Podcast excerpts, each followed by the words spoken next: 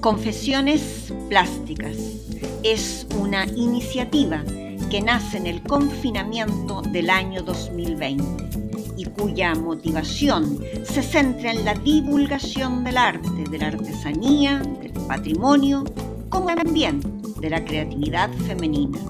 Esta idea se muestra por medio de un formato podcast. Ahora, en su segunda temporada, Confesiones Plásticas asoma como una iniciativa que quiere poner en valor a mujeres creadoras, transgresoras, luchadoras y apasionadas, mujeres que a través de la materialización de sus ideas, creatividad, inteligencia y sensibilidad humana han transmutado por medio de sus obras. En el mundo actual, donde la disputa y la violencia se apoderan del día a día, es el arte y la creación de estas mujeres quienes nos pueden rescatar dando nuevas miradas, inquietudes y sobre todo siendo referentes para otras mujeres, jóvenes, viejas o niñas, pues su creación y su arte nos trascienden. Teresa. Teresa será una mujer de una vida, de una riqueza tal en lo humano, en lo espiritual, en lo creativo, en lo temerario y en lo audaz, que es muy difícil hablar solo unos cuantos minutos sobre ella. Teresa es una mujer que ha generado estudios biográficos, textos y análisis varios desde muchos ángulos y además estudiada por grandes mentes y grandes sabios. Vaya si es difícil abordar a esta mujer por ello, en este humilde medio haremos un relato desde una mm, humildad inmensa y solo queriendo dar a conocer un nuevo ángulo, pues Teresa toda es prácticamente inabordable. Teresa de Sánchez de Cepeda Dávila y Ahumada nació el 28 de marzo del año 1515 algunos dicen que en Gotarrendura, pero no todos se ponen de acuerdo. Pero a ciencia cierta nace en Ávila, Castilla, España, en una familia de origen judío converso. La familia de Alonso Sánchez de Cepeda y Beatriz Ahumada era una familia numerosa. Don Alonso tenía dos hijos de su primer matrimonio con Catalina del Peso y Henao quien falleció por la peste bubónica. Con Beatriz tuvo diez criaturas, por tanto fueron doce los hijos a su cargo. Beatriz murió en 1528, probablemente tras el nacimiento de su última hija. Teresa fue la sexta de estos doce hijos. La pequeña fue bautizada en la iglesia de San Juan de Ávila el 4 de abril fue una niña de gran imaginación, apasionada y vehemente. Como su padre era gran amante y aficionado a la lectura, la pequeña se hizo gran lectora desde los seis años de edad. La vida de los santos, los romanceros y las novelas de caballería estaban siempre en las lecturas de Teresa. Esto despertó prontamente su inteligencia, su creatividad, y su capacidad para soñar nuevos mundos. La pequeña visitaba a un tío suyo con bastante frecuencia. Este tío tenía los mismos gustos literarios y le solía recomendar y prestar libros de contemplación religiosa. La propia Teresa indica en su biografía que desde niña siempre tenía algún libro entre sus manos. La pequeña Teresa, inmersa en aquellas lecturas de santos y de héroes defensores de la fe, llegó a fantasear y a realizar la siempre destacada travesura de su infancia, su ya célebre escapada con su hermano Rodrigo a, entre comillas, tierras de moros.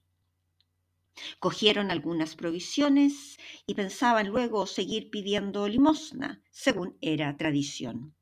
mas fueron encontrados por su tío Francisco Álvarez de Cepeda y claramente fueron llevados a casa, eso sí, con una gran reprimenda.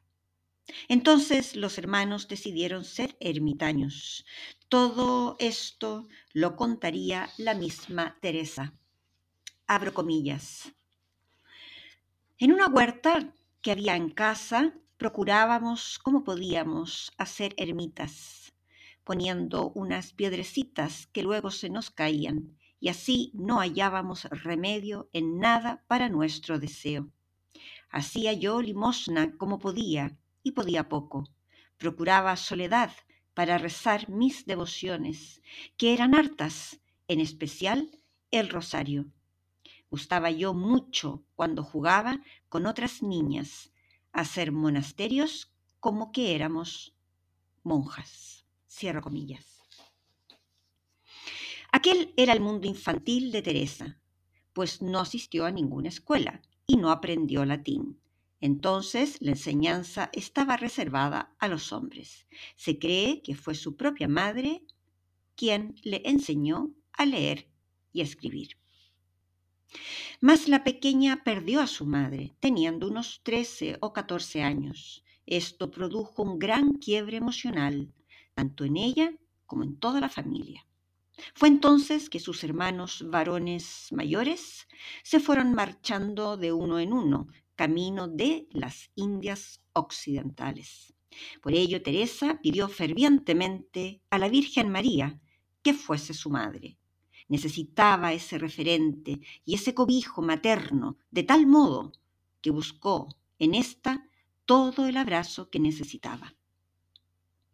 Ya adolescente, Teresa se sabía guapa, se sabía muy guapa. Por tanto, se hizo una coqueta empedernida, que galanteaba con todos los jóvenes de su entorno. No se perderá fiesta familiar, ni fiesta popular, paseos o juegos de sociedad, como el ajedrez.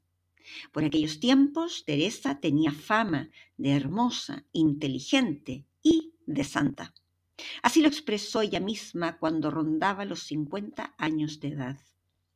Abro comillas. Sabed, Padre, que en mi juventud me dirigían tres clases de cumplidos. Decían que era inteligente, que era santa y que era hermosa. En cuanto a hermosa, a la vista está. En cuanto a discreta, nunca me tuve por boba. En cuanto a santa, solo Dios lo sabe. Cierra comillas. El padre de Teresa, don Alonso, estaba algo preocupado por la hermosura pero más aún por el constante galanteo y coqueteo de su hija.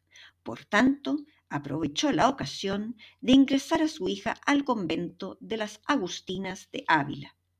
En 1510 se crearía el convento de Nuestra Señora de Gracia, en donde se instalaron las monjas de San Agustín, junto al Alcázar de Ávila. Allí, en una modalidad de pensión, se enseñaba bordado y algunas prácticas religiosas a jovencitas que estaban a la espera de casarse.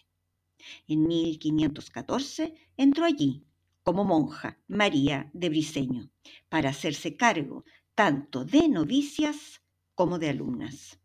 Teresa entrará a este convento como alumna en 1531, a instancias de su padre.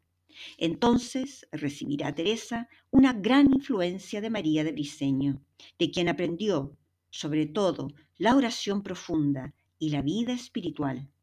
Estuvo allí 18 meses, mas Teresa no quería casarse, por lo que, siguiendo el ejemplo de, de Briseño, decidió ser monja.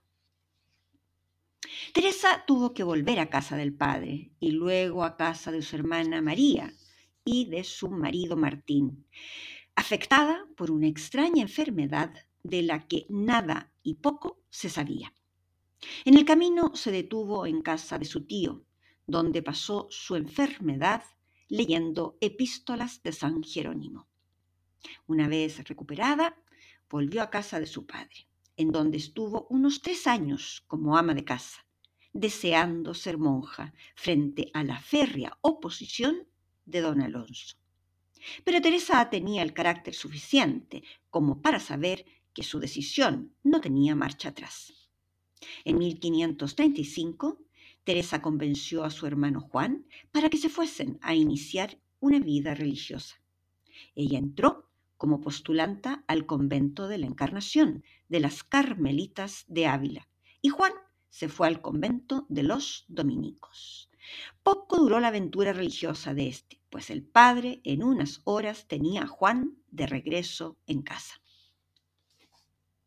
Es necesario saber que la orden religiosa de las Carmelitas es una orden dedicada a la vida contemplativa, fundada a mediados del siglo XII por ermitaños en la capilla de Santa María del Monte Carmelo, en Tierra Santa.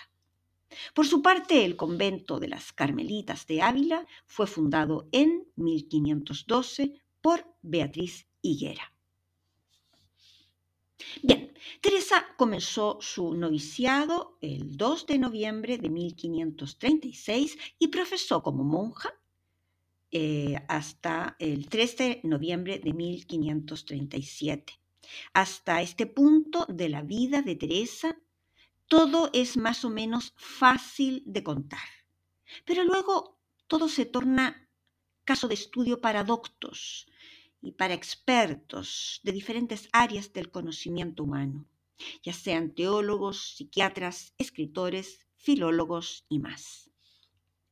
Teresa, tras entrar a las Carmelitas, sufre un empeoramiento, sufre un empeoramiento de su estado de salud Sufrió desmayos, una cardiopatía y otras molestias. Y aunque estaba a gusto en aquella comunidad compuesta por 180 monjas, comenzó a tener una relación más radical en relación a la oración y su fe. Teresa perdió en, jovialidad, su carácter comunicativo y alegre se esfumó y se vio invadida como por una tristeza antigua. Comenzó con penitencias corporales que no lograban satisfacer su búsqueda de amor hacia Dios. Entonces es que indican algunos estudiosos, comenzó en Teresa un desequilibrio, tanto de orden psíquico como físico. Los médicos de entonces no sabían dar con la enfermedad que padecía la joven Teresa y por tanto eran incapaces de curarla. Don Alonso, como todo padre que se precie de serlo, estaba dispuesto a remover Roma con Santiago para curar a su hija. Le hablaron pues de una curandera que aliviaba todos los males en Becedas, provincia de Ávila. Pues bien, en otoño de 1538 organizó un pequeño grupo que acompañaría a Teresa en el viaje. Junto a él iría también Juana Suárez, una monja de la Encarnación. Se detuvieron donde su tío Pedro de Cepeda, quien le obsequió a Teresa el libro Abecedario Espiritual de don Francisco de Osuna. Ciertamente un libro que sería muy importante y quizás decisivo para ella. Sin embargo, para sorpresa de todos, les llegó un mensaje de la curandera, quien indicaba que ella no atendía a los pacientes en invierno, pues las plantas que utilizaba para curar solo se encontraban en el monte cuando era primavera. Allí que se quedaron en casa de la hermana de Teresa, María de Cepeda, hasta la primavera de 1539. Pues fue este un tiempo de paz y de recogimiento y de mucha libertad espiritual para la joven enferma. El punto es que cuando por fin llegó a la estación de las flores, la curandera comenzó a tratar a Teresa, sometiéndola primero a una purga diaria que duró un mes. Teresa debía beber unas infusiones con varios tipos de hierbas y pociones hechas con uñas de rana, alas de mosca y excrementos de culebra, según informan los textos. No es difícil imaginar lo que pasó. Pues eso, exactamente. Teresa empeoró. No podía mantenerse en pie y comer nada sólido. Pues allí se quedó la curandera con sus pociones de tormento, pues don Alfonso, perdón, don Alonso, pues don Alonso se llevó a su hija de regreso a Ávila, donde los médicos sugerían que la enfermedad podría ser tuberculosis. En verano del año 1539, Teresa sufrió un ataque tremendo, repentino y violento seguido de convulsiones y pérdida de conocimiento. Tan mal estuvo que llegaron a darle la extrema unción, pensando que ya estaba muerta, pues pusieron un espejo en su boca y no había vaho. Le pusieron cera en los ojos para evitar que se abrieran tras la muerte. Fue envuelta en un sudario y en la puerta de la casa se vistió de crespón negro. Oficiaron una misa de difuntos e incluso cavaron su tumba. Sin embargo, cuando su hermano Lorenzo estaba junto al lecho de la difunta Teresa, ésta abrió los ojos y recuperó el conocimiento. Teresa había sufrido un coma profundo de tres o cuatro días. Abro comillas. Quedé de estos cuatro días de paroxismo de manera que solo el Señor puede saber los incomportables tormentos que sentía en mí, la lengua hecha pedazos de mordida, la garganta de no haber pasado nada y de la gran flaqueza que me ahogaba, que aún el agua no podía pasar. Todo me parecía estaba descoyuntada, con grandísimo desatino en la cabeza, toda encogida, hecha un ovillo, sin poderme menear, ni brazo, ni pie, ni mano, ni cabeza, más que si estuviese muerta. Si no, me meneaban. Solo un dedo me parecía poder menear de la mano derecha. En una sábana, una de un cabo y otra de otro, me meneaban.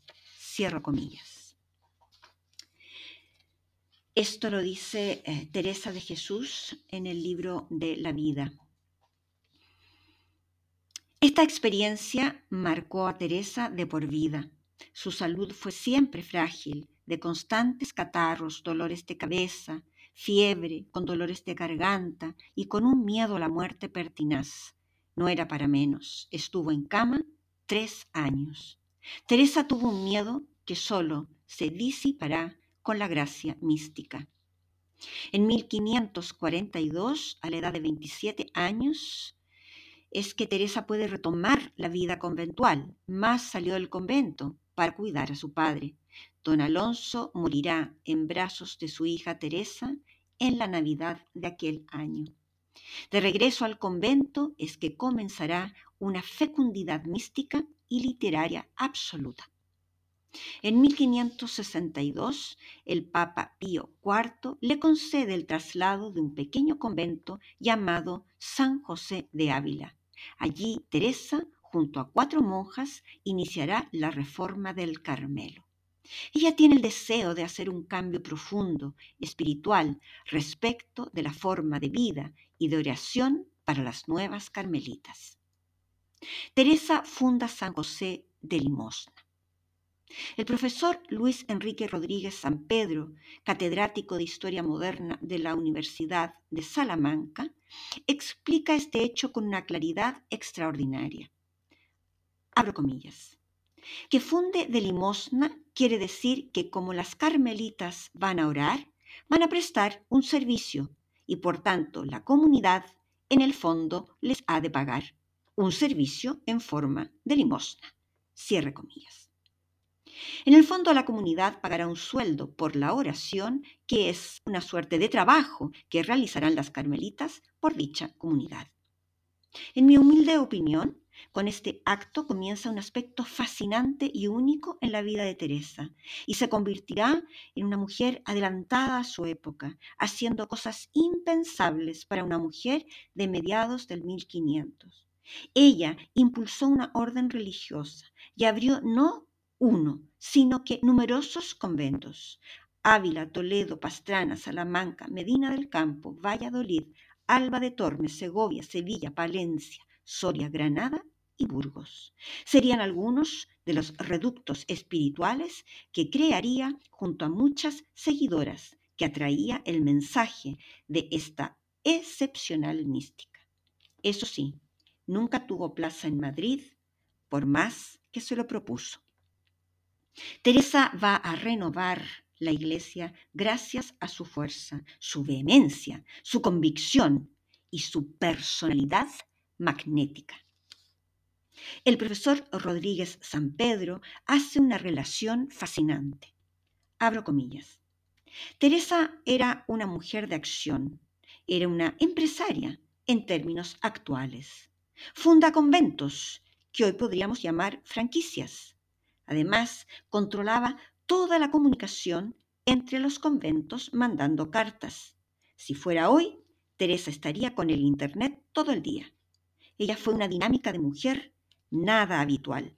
En 20 años funda 17 conventos. Cierro comillas.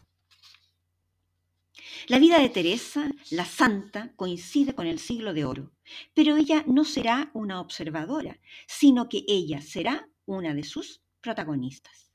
Es una época prodigiosa en literatura y también en santos, y ella, la santa abulense, se rodeará de alguno de ellos. Su gran amigo, San Juan de la Cruz, otro gran maestro del misticismo y extraordinario poeta, con quien colaboró estrechamente y realizaron la reforma del Carmelo.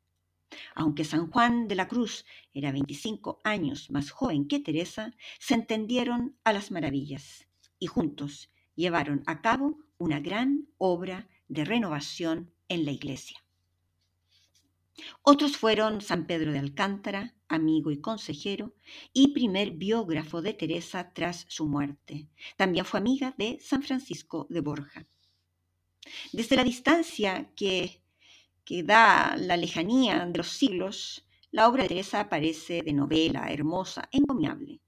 Mas hay que ponerse en su siglo, una vida dura, caminos de polvo y tierra y viajes en mula, una vida además marcadamente dura. Ser mujer en el siglo XVI no ayudaba en nada. Tener ideas propias, un carácter vehemente, instrucción e inteligencia, más pueden haber sido un tropiezo que una fortaleza. Más aún, ser innovadora y transgresora la llevaron a comparecer ante el Tribunal de la Inquisición en 1575, debido a la exhaustiva evaluación que se hizo de su libro, el libro de la vida y también camino de perfección. Pero finalmente el Papa la apoyó en su misión. Tomás Álvarez, profesor emérito del Teresiarum de Roma, hace un relato fascinante. Abro comillas. El libro Camino de Perfección lo escribe dos veces. El primero es corregido por la Inquisición y no es aprobado el censor se encontró con una apología de la mujer, apología que fuertemente tachó, que fuertemente tachó a rajatabla. Estuvo borrado tres siglos, pero con el tiempo, la tinta de la santa, que era ocre y contenía limaduras de metal de fabricación casera, emergió por sobre la tinta china del censor. Cierra comillas. El profesor Álvarez ha podido por ello descifrar y rescatar las palabras originales del texto.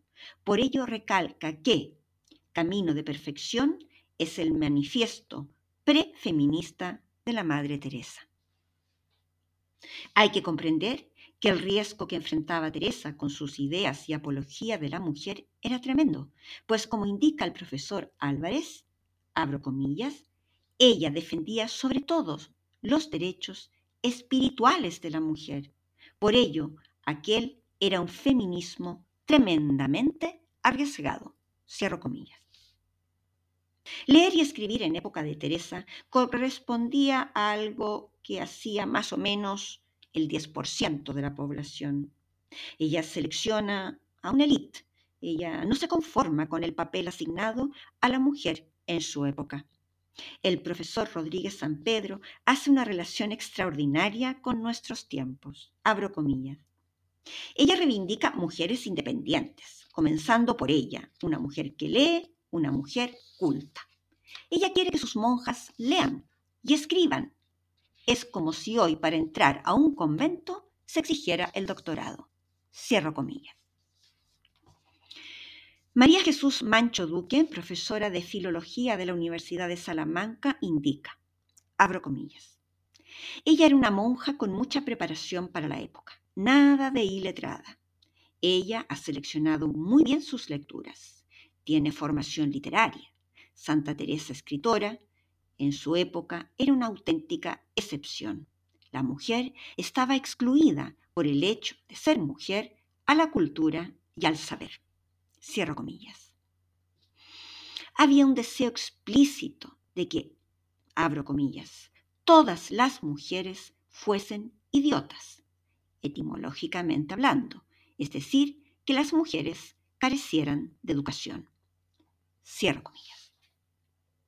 La profesora Mancho Duque nos recuerda que San Pablo decía que las mujeres debían de callar, pues contra ello se enfrentó Teresa contra todos los San Pablo que pudiesen existir.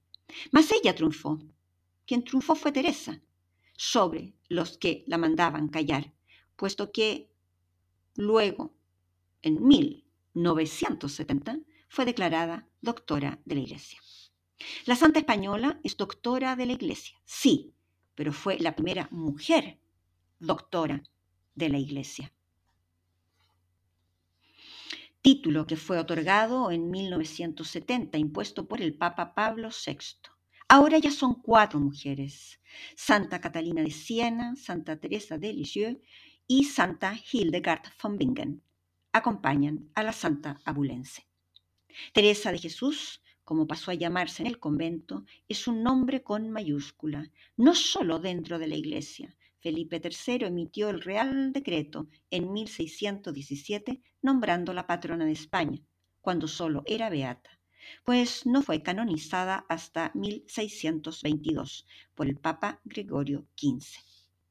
Teresa es patrona de escritores, de abogados, de ajedrecistas y más. Teresa, a pesar de su precaria y débil salud, a pesar de la incomprensión, de la persecución por su obra, no se dejó apabullar. Trató con reyes y con la nobleza y se entrevistó con quien hiciera falta para defender sus conventos. Claramente, Teresa era una creadora, una emprendedora sin descanso. Toda su actividad literaria la llevó a cabo junto a la fundación de 17 conventos. Insisto, con las comodidades y las comunicaciones del siglo XVI. Esta fundación de conventos por toda España requería de mucho manejo, como se dice coloquialmente, de mucha muñeca. Asunción Aguirrezábal de Antoñanzas, escritora experta en Santa Teresa, nos ilustra. Abro comillas. Teresa supo, entendió que necesitaba codearse, relacionarse con quienes poseían el dinero. Y así lo hizo con banqueros, mercaderes y comerciantes. Ve en ellos la fuerza económica que necesita. Los banqueros la quisieron y adoraron, acompañaron y enseñaron. Ella aprenderá a manejar juros, censos, maravedíes, dinero e inversiones. Llegó a aprender como una experta economista. Incluso le escribe a su hermano en una carta y le dice, he llegado a ser una baratona, es decir, una calculadora. Teresa buscaba que sus monjas vivieran en pobreza y que se dedicaran a rezar, mas que no les faltara, que no se preocuparan del dinero. Cierro comillas. Continúa Aguirrezábal, abro comillas. Es ella quien se relacionará con la aristocracia para que tengan el orgullo de tener un convento fundado en sus tierras y que la gente de clase media aporte, pues las monjas rezarán por ellos. Esto es hoy por hoy un criterio comercial, emprendedor e innovador, cierro comillas. Y sin lugar a dudas lo es. Teresa fue una empresaria religiosa, exitosa, innovadora, creativa, que supo leer las normas de su sociedad, entenderlas y sacar provecho para su proyecto espiritual. Sabemos que Teresa, además de monja emprendedora, era de alma misionera, era escritora y era mística. Escribió varios libros y cientos de cartas y bellas poesías. Sus obras más notables son El libro de la vida, Camino de perfección, Meditación sobre los cantares, exclamaciones, fundaciones, constituciones y, como no, moradas del castillo interior. Teresa tuvo una vida agitada, trabajada, sufrida, de alegrías, pero también de gran padecimiento, pero siempre con su gran fe y creencia en Dios como su norte y su motor. La gran conversión de Teresa fue a los 40 años, y esta la hace una mujer que buscó su camino largamente, por un camino lleno de piedras, de enfermedades y de dudas. Quizás eso hace a Teresa humana y cercana. Es cuando comenzarán sus visiones místicas y sus grandes escritos que han dejado sus famosos y bellos pensamientos, como por ejemplo uno de sus más conocidos. Vivo sin vivir en mí, y tan alta vida espero que muero porque no muero. La Teresa mística, la de los éxtasis, transverberaciones y visiones, es la más difícil de abordar. Desde la neurología, la psiquiatría, la psicología y más, se ha querido comprender lo que le sucedía. La misma Teresa expresó que ella sufría de estados de fiebre, alteración de conciencia, desmayos y mal de corazón. Eso hoy tiene un nombre. Es una enfermedad llamada epilepsia extática. En estos episodios, el torrente sanguíneo se ve invadido súbitamente por endorfinas y dopamina en cantidades inmensas. En mi humilde opinión, como alguien que busca y rebusca, lee e investiga para saber y comprender el mundo de Teresa, Don Francisco Alonso Fernández, catedrático emérito de Psiquiatría y Psicología de la Universidad Complutense, ha sido quien ha explicado de una manera más comprensible y con una amplitud de miras mayor lo que le ocurría a la santa abulense. Abro comillas. Teresa tenía una personalidad en doble vertiente, una íntima y otra de integración social, y ello la hace muy resiliente. Cierro comillas. El profesor Alonso Fernández explica esta personalidad desde todas las ausencias que tuvo Teresa de pequeña, desde las muertes acaecidas en su entorno y desde esa constante lucha y presión social por pertenecer a una familia judío conversa. Abro comillas. Ella tiene una disociación de la personalidad por su linaje judío. Cierro comillas. Además nos recuerda que, abro comillas, Teresa entra en el convento escapando la posibilidad de un matrimonio. Ella entiende que casarse es someterse al varón. Por ello, se la considera una feminista adelantada. Cierro comillas.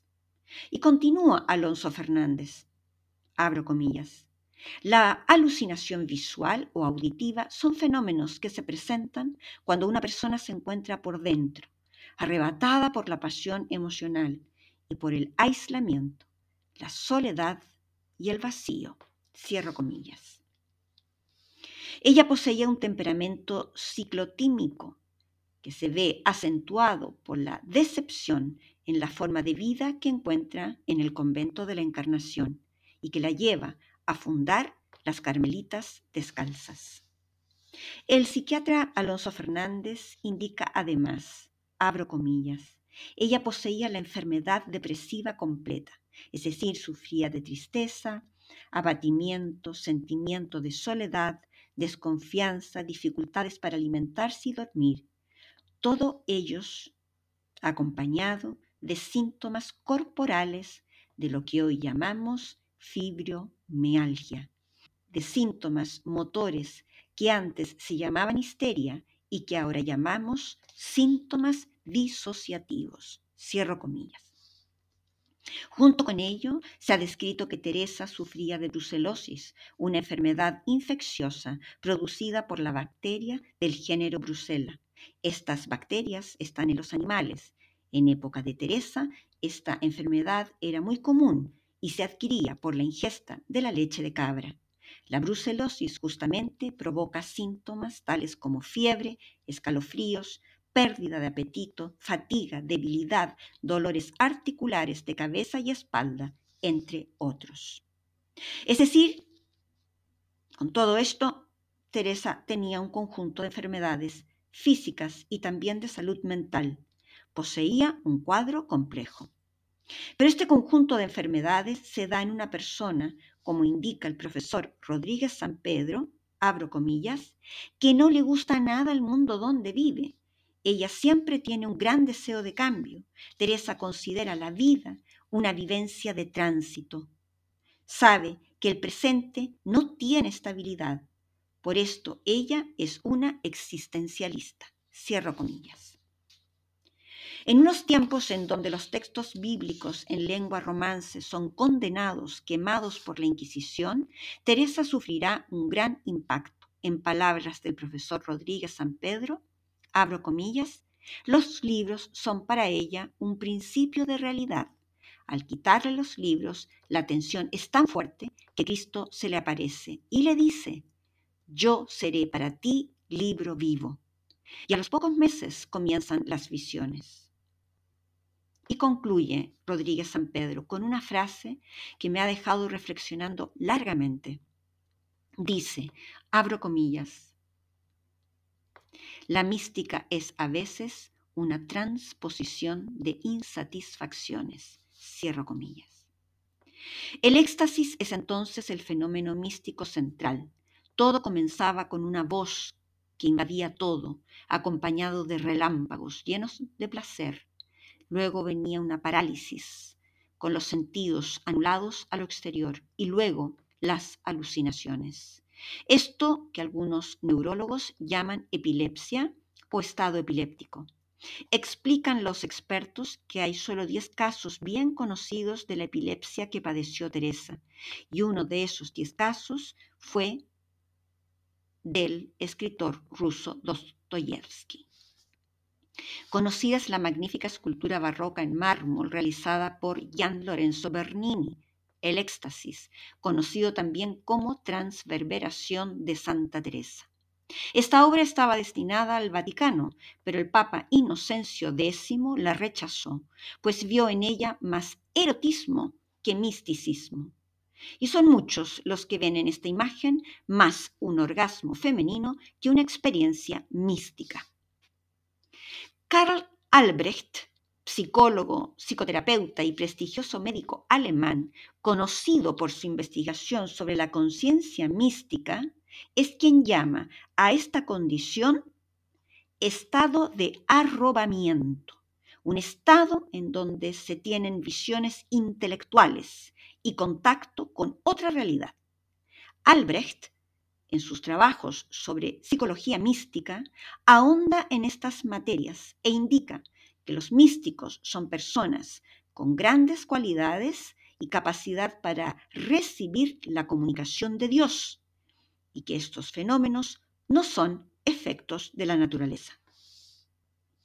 Me atrevo a decir que quizás hay algo de maravilloso en toda esta discusión del fenómeno. Esto es que no saber y no tener una respuesta única respecto de los éxtasis místicos pues a veces hay experiencias humanas que escapan a la razón humana. Eso a mí al menos me parece extraordinariamente estimulante. Por otro lado, decir que lo único y especial en Teresa quizás no sea justamente el hecho de vivir el arrobamiento o las transverberaciones, sino el poder que tuvo en ella la oración, su espiritualidad y lo que hizo con ello, pues no todos los místicos, chamanes o similares han llegado a ser doctores de la Iglesia, escritores, ni han llegado a generar cambios y reformas en la misma. Claro está que Teresa nos lleva a tomar contacto con un mundo que no nos es cotidiano, y menos ahora, en un mundo actual, en el que queda tan lejos el siglo XVI, el siglo de la mística. El conocido actor español Rafael Álvarez, el brujo, indica, abro comillas, Hoy la mística es una necesidad cada vez mayor porque las instituciones religiosas no satisfacen a veces del todo la demanda espiritual del ser humano. Cierro comillas.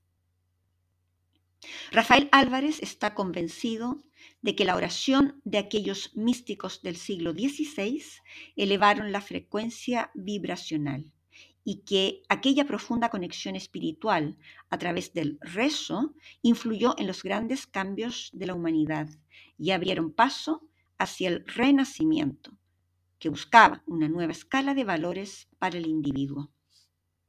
Teresa de Jesús fallece a la edad de 67 años, el 4 de octubre de 1582, justamente cuando entraba en vigor el nuevo calendario gregoriano, cuando hubo un ajuste entre el calendario religioso y el solar, y que eliminaba 10 días. De forma que Teresa amaneció el 15 de octubre. Nada fue común en ella, ni siquiera la fecha de su muerte. Es el 15 de octubre la fecha en que la Iglesia celebra su festividad. Teresa fue una mujer de personalidad luchadora, inteligente, innovadora, transgresora y emprendedora. Una seductora en el mejor sentido de la palabra, pues sabía atraer a sus posiciones al interlocutor. Emprendedora, sí, una emprendedora de éxito, que dejó un legado que comenzó en el siglo XVI y que hoy por hoy tiene 750 monasterios de su orden en 81 países, 11.400 monjas carmelitas descalzas y unos 4.000 frailes. Teresa fue una mística que recorrió caminos polvorientos con todas las enfermedades que sufrió a cuestas y que no le abandonaron jamás. Una santa vehemente, una santa inquieta, caminante, andariega, culta, seductora y feminista, y que de pronto se nos hace necesario redescubrir en el siglo XXI, cuando la espiritualidad del ser humano a ratos se escabulle entre el materialismo, la vanidad de los likes, el exceso tecnológico y el metaverso. Descripción de la obra Teresa, una mística emprendedora y caminante. Esta obra se desarrolla en un lienzo de un metro por 81 y está construida con una impresión digital en tela de una imagen de Santa Teresa. La obra completa está realizada con pintura acrílica, lápiz pastel, pan de oro falso y pintura acrílica metálica dorada. Los principales elementos plásticos de la obra son el color, la dirección, la línea de horizonte, la mancha y el punto de interés. La dirección de la pintura dirige toda la escena. Como es habitual, el ojo comienza su recorrido de lectura desde el extremo superior izquierdo, mas no se dirige hacia la derecha, sino que desciende a toda velocidad por la diagonal, hasta llegar a Teresa. Allí se detiene un momento, pero baja por las diagonales que nos llevan hacia la base del soporte. Las diagonales de la base representan el dinamismo, la fuerza andariega de la santa.